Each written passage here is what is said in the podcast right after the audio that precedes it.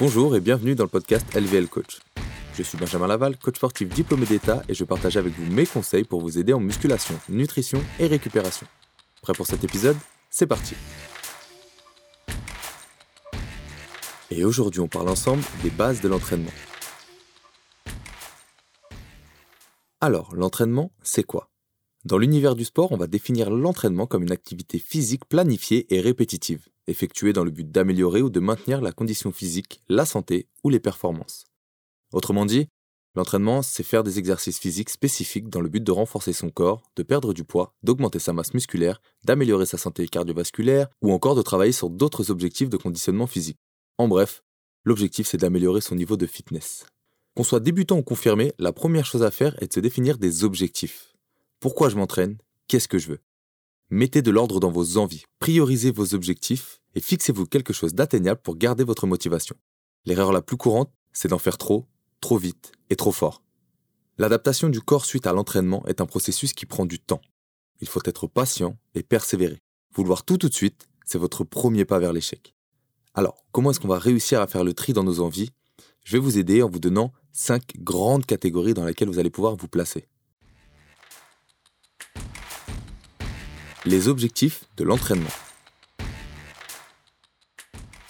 La première chose à comprendre, c'est que chaque personne a sa propre raison de s'entraîner, que ce soit dans un objectif esthétique, de santé ou de performance. Pour que vous puissiez comprendre de manière simple, je vais vous regrouper les objectifs d'entraînement en cinq catégories. La première, la perte de poids. Même si le nom n'est pas réellement ce qu'il en est, on parlera plutôt de perte de masse grasse. La deuxième catégorie, ce sera la prise de masse. Contrairement à la première catégorie, on parle bien là de masse musculaire, ce qu'on appellera la masse maigre. En troisième, on va retrouver le développement des capacités physiques. Donc ce qu'on veut dire par là, c'est l'amélioration d'une condition physique comme la force, l'endurance, l'explosivité, la vitesse, etc. La quatrième catégorie, ce sera la réathlétisation. Donc on parle de réathlétisation lorsqu'on revient à l'entraînement suite à une blessure ou une opération. Ça va nous permettre de retrouver une amplitude de mouvement complète et des capacités dites normales pour pouvoir s'entraîner de nouveau sans contrainte et sans peur. Et pour finir, l'entraînement en santé bien-être. Donc là, on va parler d'entraînement qui permettent de maintenir son niveau de bien-être physique et psychologique.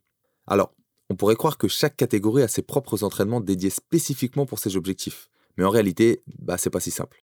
On va prendre l'exemple de la perte de poids. Si je vous disais par exemple qu'inclure des entraînements de force dans votre routine pouvait être bénéfique pour perdre de la masse grasse, eh bah ouais, les entraînements en force augmentent votre masse musculaire, votre métabolisme et permettent également de limiter la perte de cette masse musculaire en cas de restriction calorique. Que du bonheur Vous comprenez maintenant l'importance d'avoir une planification et un suivi afin de pouvoir atteindre vos objectifs, sans vous tromper dans vos entraînements, ni vous priver de certaines méthodes qui pourraient être bénéfiques.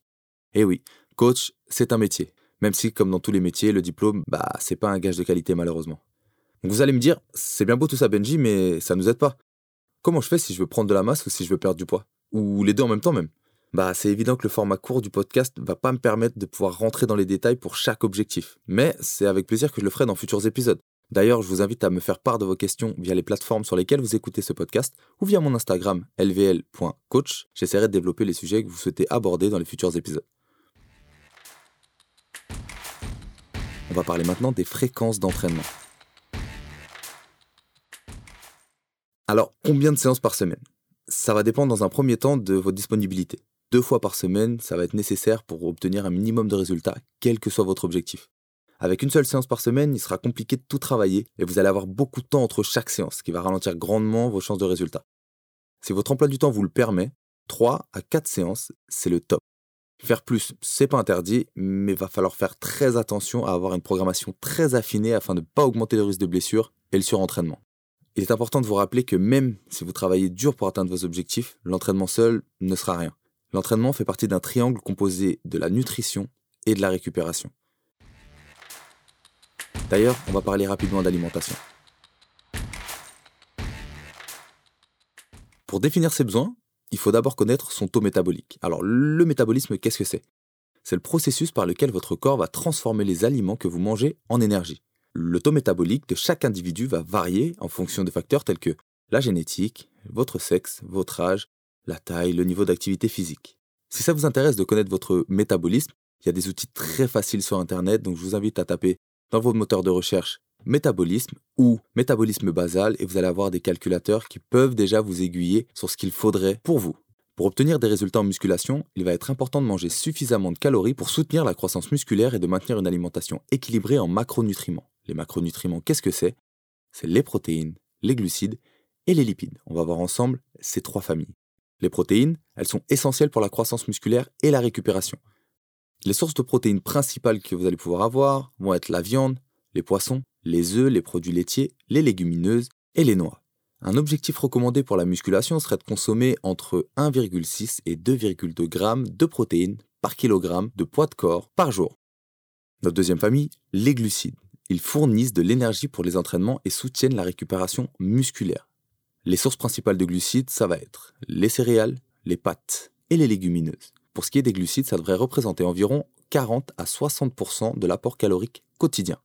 Dernière famille de macronutriments, les lipides, le gras.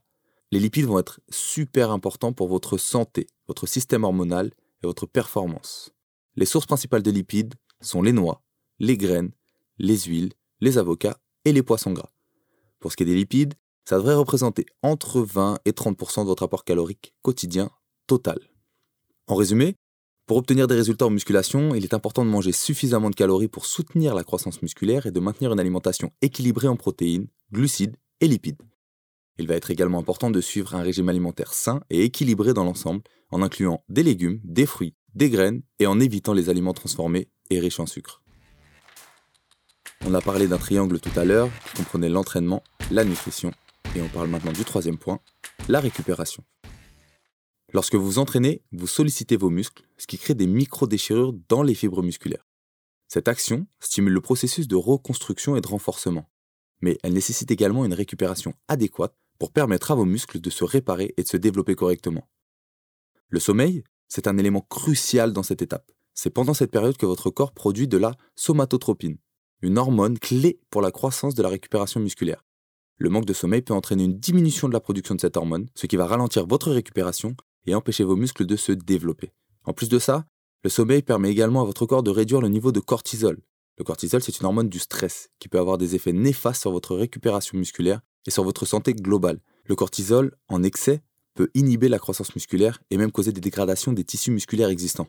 Et pour terminer, le sommeil est important pour la régulation de l'appétit et des hormones de la faim, ce qui peut vous aider à maintenir un régime alimentaire adéquat pour soutenir votre développement musculaire ou votre perte de masse grasse. Donc je sais que changer ses habitudes, ce n'est pas quelque chose de facile, mais si vous mettez toutes les chances de votre côté en procédant par étapes, petit à petit, vous atteindrez vos objectifs, c'est certain. Il est déjà bientôt temps de finir cet épisode sur les bases de l'entraînement, mais avant on va se faire un petit résumé. Débutant ou confirmé, si vous souhaitez progresser, commencez par définir clairement vos objectifs et structurez-les. Quel est le plus important pour vous? Qu'est-ce que vous devez prioriser? Une fois que c'est fait, quel chemin emprunter pour réussir? Il y a des centaines de méthodes dans musculation. Et ce qui marche pour une personne, ça ne marchera pas forcément aussi bien sur d'autres. À vous de tester différents programmes, différents coachs pour trouver ce qui vous convient le mieux ce qui vous procure le plus de sensations, le plus de résultats, le plus de plaisir. Rien de pire que d'aller à l'entraînement à reculons. Mangez un nombre de calories suffisantes afin d'aider votre corps à récupérer et à lui fournir l'énergie nécessaire pour les séances à venir. Si vous n'avez aucune notion de nutrition, commencez par une répartition qui s'approche de quelque chose comme 50% de glucides, 30% de protéines et 20% de lipides. Vous allez avoir de nombreuses applications mobiles disponibles gratuitement pour vous aider, comme par exemple l'application MyFitnessPal. Pour votre récupération, essayez de dormir en moyenne 8 heures par nuit et laissez votre corps récupérer suffisamment entre vos séances. Pour finir, prenez un maximum d'informations possibles sur votre fitness actuel, vos capacités physiques, que ce soit du cardio, de la force, votre poids, votre taux de masse grasse, vos mensurations. Faites des photos de vous. Prenez le plus d'informations possible. Pourquoi? C'est simple. Comment vous rendre compte de votre évolution si vous êtes incapable de comparer votre niveau actuel avec celui de vos débuts? Vos résultats doivent être mesurables. Comment savoir si j'ai pris de la force au squat si je suis incapable de savoir combien je portais il y a deux mois? Pouvoir mesurer ses résultats, c'est avoir une preuve de sa réussite. Et ça, c'est la source principale de votre motivation. Et voilà l'équipe, nous sommes arrivés à la fin de notre premier rendez-vous. Merci d'avoir écouté le podcast LVL Coach, j'espère que cet épisode vous a plu. Si c'est le cas, pensez à vous abonner pour ne manquer aucun conseil sur la musculation, la nutrition et la récupération. La semaine prochaine, on parle cryothérapie et plus précisément des bains froids. En attendant, prenez soin de vous et je vous dis à très vite pour un nouvel épisode.